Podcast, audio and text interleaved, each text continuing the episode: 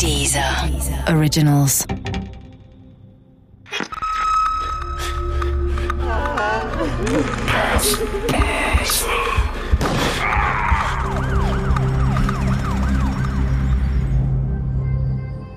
Todesfall Rudolf Rupp Teil 4 Zweifel hegten die ermittelnden Beamten nicht an dieser Version des Tathergangs. Sie standen unter Druck und wollten den Todesfall Rudolf Rupp zum Abschluss bringen. Doch sie hätten Zweifel haben müssen. Obwohl ein Mensch brutal zusammengeschlagen und anschließend in seine Einzelteile zerlegt worden war, fand die kriminaltechnische Untersuchung keinen einzigen Tropfen Blut auf dem Hof und auch im Misthaufen gab es keine Spuren von menschlichen Knochen. Die Beamten erklärten es sich damit, dass der Freund der älteren Tochter wohl gelogen haben musste. Wahrscheinlich hatte er die Knochen nicht auf den Misthaufen geworfen, sondern den Hofschweinen zum Fraß gegeben. Also das Fehlen irgendwelcher Spuren und Anzeichen eines Verbrechens wurde eigentlich abgetan mit dem Hinweis, dass das Ganze ja schon zwei Jahre her ist oder sogar drei Jahre dann bis zum Zeitpunkt des Prozesses. Das heißt, man hat sich nicht weiter gewundert, dass man da nichts mehr findet, obwohl Blutspuren ja schon sehr lange nachweisbar sind. Aber irgendwie hat man dann halt unterstellt, naja, die werden halt mit chemischen Reinigungsmitteln oder so hantiert haben und deshalb ist das nicht weiter verwunderlich. Im Gegenteil, man hat es dann sogar so rumgedreht, dass man gesagt hat, ja kein Wunder, weil die haben ja äh, den zerschnitten und den Schweinen zum Fraß vorgeworfen und die Schweine fressen bekanntlich wirklich spurenlos alles auf, also wirklich mit Haut und Haar, eben auch Knochen. Und wurde also eigentlich so gedeutet, dass man sagt, ja, ist doch klar, die haben den, den Schweinen zum Fraß vorgeworfen und deshalb ist von den Knochen nichts mehr zu finden. Als ich an diesem Tag von der Stadtbibliothek nach Hause ging, spürte ich die wärmenden Sonnenstrahlen nicht. Mir war kalt. Statt in einer Idylle war ich in einem furchtbaren Albtraum gelandet. Ich hatte Angst vor der Nacht. Am frühen Abend trat ich vor die Haustür, um eine Zigarette zu rauchen. Die ältere Dame von gegenüber jätete wieder Unkraut. Findet der Rudi wieder keine Ruhe? rief sie zu mir herüber, als sie mich sah. Wie meinen Sie das? fragte ich. Die ältere Dame zuckte mit den Schultern und ging zurück in ihr Haus. Als der Hof erneut zum Leben erwachte, stand ich auf. Noch eine schlaflose Nacht konnte ich nicht gebrauchen. Es gab keinen Rudi Rupp, der als nächtlicher Geist durch mein Haus stolperte. Das redete ich mir zumindest fest ein. Mein psychischer Zustand verriet allerdings etwas anderes. Mit zitternden Knien ging ich die Treppe nach unten ins Erdgeschoss. Hier im Hausflur sollte Rudi Rupp mit einem Vierkantholz zusammengeschlagen worden sein. Ich malte mir die Szenerie aus und sah das viele Blut auf dem Boden, das es nach der kriminaltechnischen Untersuchung aber gar nicht gegeben haben konnte. Ich folgte weiter dem Wimmern, stieg mit einer Taschenlampe bewaffnet die Treppe zum Keller hinunter. Das Wimmern wurde lauter und lauter. Hier unten hatte man Rudi Rupp den Schädel eingeschlagen. Hier unten hatte er seine Seele ausgehaucht. Mit dem Strahl der Taschenlampe tastete ich mich voran. In meinem Kopf hatte ich Bilder von einem Mann, der einen Maurerhammer schwang und auf ein zerfetztes Gesicht eindrosch.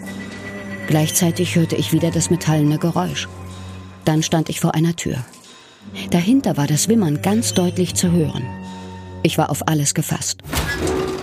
Mit einem Ruck öffnete ich die Tür und starrte ungläubig auf die Heizungsanlage, die angesichts der kühlen Nachttemperaturen angesprungen war.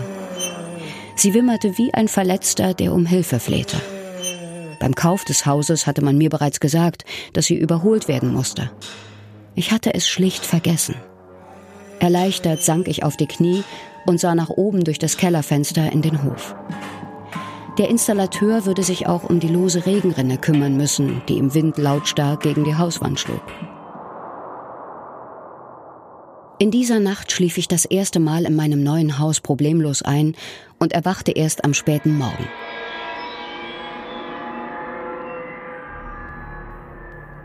Als ich mich auf den Weg zur Stadtbibliothek machte, sah ich die ältere Dame von gegenüber wieder in ihrem Garten. Der Rudi Rupp ist tot, sagte ich zu ihr. Ja, freilich, antwortete sie und sah mich fragend an. Was haben Sie denn gedacht? Ich zuckte mit den Schultern und ging schweigend weiter. Vielleicht gehörte die alte Dame auch zu denen, die der Familie Rupp zugetraut hatte, den Familienvater an die Schweine verfüttert zu haben.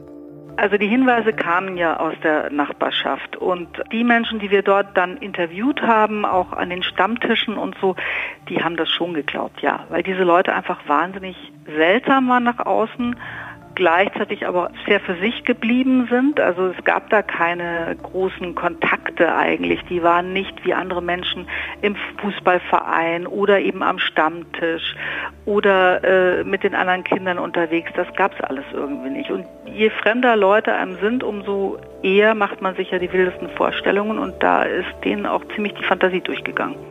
In der Stadtbibliothek nahm ich mir die nächsten Zeitungsartikel vor. Bereits kurz nach der Nachstellung des möglichen Tathergangs auf dem Hof der Familie Rupp widerriefen die Verdächtigen ihre Geständnisse.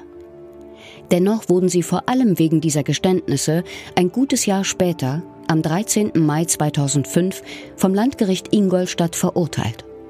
Hermine Rupp und der Freund der älteren Tochter erhielten wegen Totschlags jeweils Haftstrafen zu achteinhalb Jahren. Die Töchter erhielten wegen Beihilfe durch Unterlassen Jugendstrafen zu zweieinhalb bzw. dreieinhalb Jahren.